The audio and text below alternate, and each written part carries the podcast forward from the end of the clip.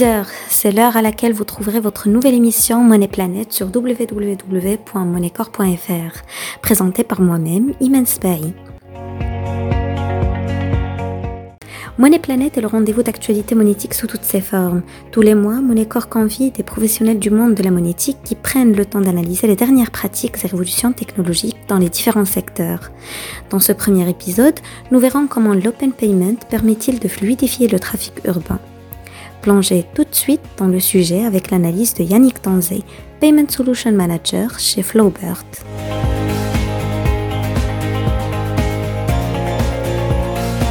Souvenez-vous des moments où vous avez dû vous mettre tout au bout de la queue pour acheter votre ticket de métro ou recharger votre passe. Et si nous vous disions que bientôt vous pourrez vous servir de votre carte bancaire comme titre de transport? Éclairage sur une technologie clé de la mobilité de demain. Alors la première question qui se pose, c'est quel est le statut de l'open payment sur le marché? Selon Yannick Danzé, l'open payment, qu'il ne faut pas confondre avec l'open banking ni avec l'account-based ticketing, a pour vocation de permettre à n'importe quel porteur de carte bancaire sans contact de voyager dans un système de transport public à l'aide de cartes sans autres actions de sa part que de présenter sa carte sur les terminaux du système de transport. Plus de que devant les automates de rechargement alors une carte en moins dans le portefeuille et la promesse d'être facturé du meilleur tarif possible. Sur le marché international, il faut noter que le succès de la solution d'Open Payment à Londres qui présente une véritable vitrine exceptionnelle pour cette fonctionnalité. Qu'en est-il de la France alors? Selon Yannick Danzé, en France, un seul vrai système d'Open Payment a été déployé avec de nombreuses limitations fonctionnelles. La principale étant le fait de ne pas accepter les cartes CB, mais uniquement Visa et Mastercard les autres déploiements étant basés sur le Retail Mode, ne permettant pas de mettre en œuvre l'agrégation des tapes et validations, ni les règles des schémas cartes telles qu'on peut le voir à Londres. En ce qui concerne Flowbird, un premier déploiement a été réalisé en Écosse dans les régions d'Édimbourg, mi-2019 et des déploiements vont s'enchaîner en 2020 en France et au Royaume-Uni. Concernant les nouvelles attentes en termes d'expérience client en matière de paiement et comment Flowbird peut-elle y aider les institutions financières et les villes, l'Open Payment s'inscrit totalement dans ces attentes. Un seul outil qui est la carte dématérialisée ou non pour payer tout en toute confiance et ce avec la garantie du meilleur prix pour ce qui concerne les transports publics. Il en est de même avec le déploiement massif de solutions plus fluides sur les horodateurs à base de configuration d'acceptation de cartes sans contact, seul ou avec possibilité de repli sur la carte à puce et de check-in check-out qui permet à l'instar de la philosophie de l'open payment d'être facturé au meilleur tarif.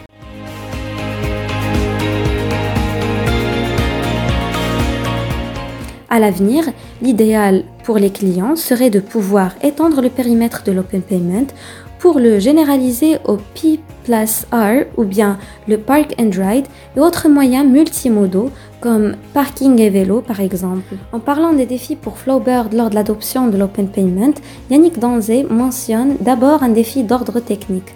Pour qu'un système soit facilement adopté, il faut qu'il soit fiable dans un environnement mixant nécessairement deux expertises distinctes, la monétique associée à son environnement réglementaire exigeant et biétique avec ses propres contraintes métiers.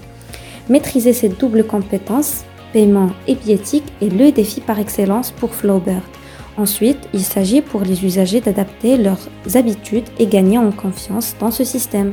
Pour autant, la simplicité du parcours client de l'Open Payment incite les habitants ainsi que les personnes de passage à utiliser les transports publics.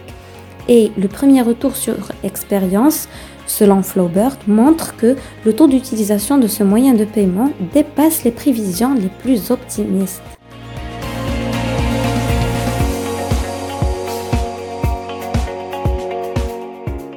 Alors la question qui se pose maintenant, c'est comment les entreprises peuvent-elles commercialiser l'open payment pour obtenir un meilleur retour sur investissement et accroître le revenu?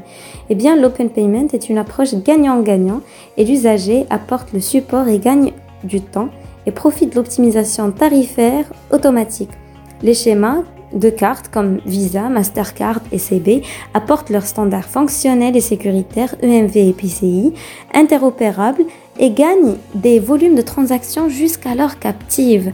Les opérateurs de transport investissent dans une solution évoluée, mais gagnent les coûts d'émission de cartes de transport à boucle fermée et leur maintenance. Ils gagnent également en volume de transactions en rendant les transports publics encore plus attractifs, y compris pour les voyageurs de passage ou ponctuels.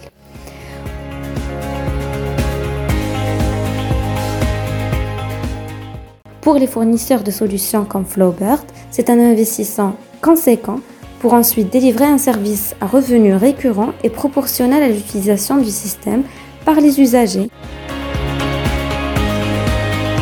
La question que certains de vous, chers auditeurs, peuvent se poser, c'est puisque le prix n'est pas affiché sur le validateur au moment du paiement par la carte ou le mobile, comment pensez-vous me convaincre à admettre cette solution d'open payment? Eh bien, tout d'abord, les villes ou opérateurs de transport accompagnent le déploiement de l'open payment par des campagnes de communication, en particulier en mettant en avant l'optimisation tarifaire automatisée.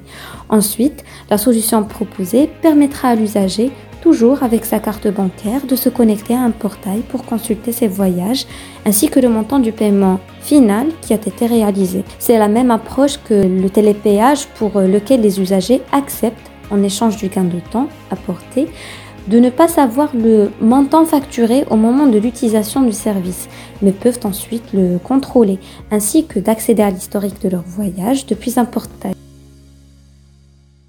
Planète. Vous pouvez bien sûr trouver toutes les émissions en podcast sur www.moneycorp.fr. Pour ne rater aucun épisode, abonnez-vous sur notre plateforme. À bientôt pour un prochain épisode.